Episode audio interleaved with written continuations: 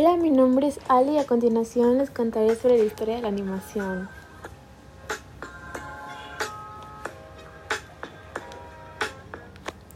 Las imágenes que intentan crear la ilusión de movimiento existen desde hace miles de años, ya sea por arte o diversión. El hombre ha querido representar la dinámica en dibujos.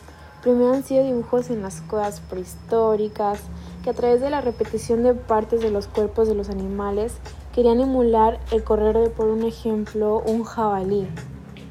Ya más adelante en Egipto, las tumbas decoradas que muestran al hombre en diferentes posiciones como una serie denotan la necesidad recurrente del hombre por intentar plasmar el movimiento. A medida que pasó el tiempo, se fueron creando elementos que permitirán interactuar con el dispositivo y poder así acceder a una especie de imagen en movimiento. Tal es el ejemplo del penaquitoscopio. Se trata de dos círculos unidos por un cilindro. En el primer círculo hay caladas ranuras en el segundo, la descomposición de una imagen en movimiento. Este gira mientras colocamos un ojo en alguna de las ranuras. Así se puede ver una especie de dibujo animado, simplemente por el hecho de hacerlo girar. Gracias a la persistencia retiniana, perdón, es que no casi no conozco la palabra, en nuestra visión, imágenes separadas son unidas en nuestro cerebro, dando esa ilusión de movimiento.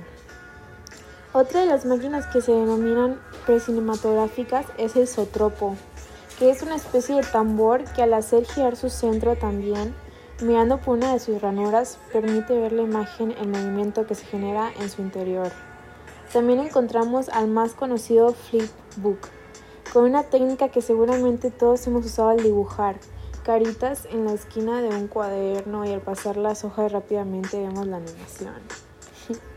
Luego encontramos el praxinoscopio, que fue el primero de estos dispositivos en usar una fuente lumínica para proyectar los dibujos, la denominada linterna mágica, que utilizaba el mismo principio que los posteriores proyectores de diapositivas.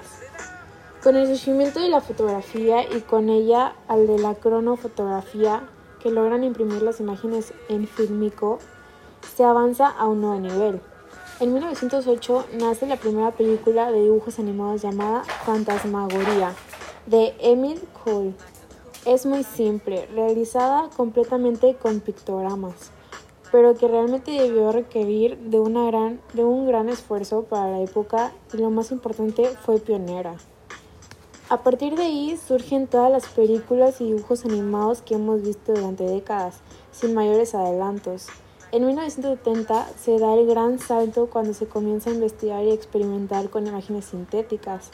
Como resultado y con un avance vertiginoso durante 10 años, se lanza en 1982 la primera película que incluía 30 minutos de imagen sintética. ¡Wow! Tron. Luego, la primera película de Pixar, el joven, Sherlock Holmes que también contenía partes de imágenes digitales. Y así llegamos al boom de los efectos de animación por computadora con Terminator 2. De ahí en adelante todo avanza rápidamente, sensores del movimiento, películas integralmente realizadas con Made Painting o 3D y su aplicación a los videojuegos. Las realizaciones no tienen límites y creo que para nosotros es más que divertido. Ahora cuéntame tú, ¿qué te gustó del podcast. Házmelo saber en los comentarios. Muchas gracias por escucharme.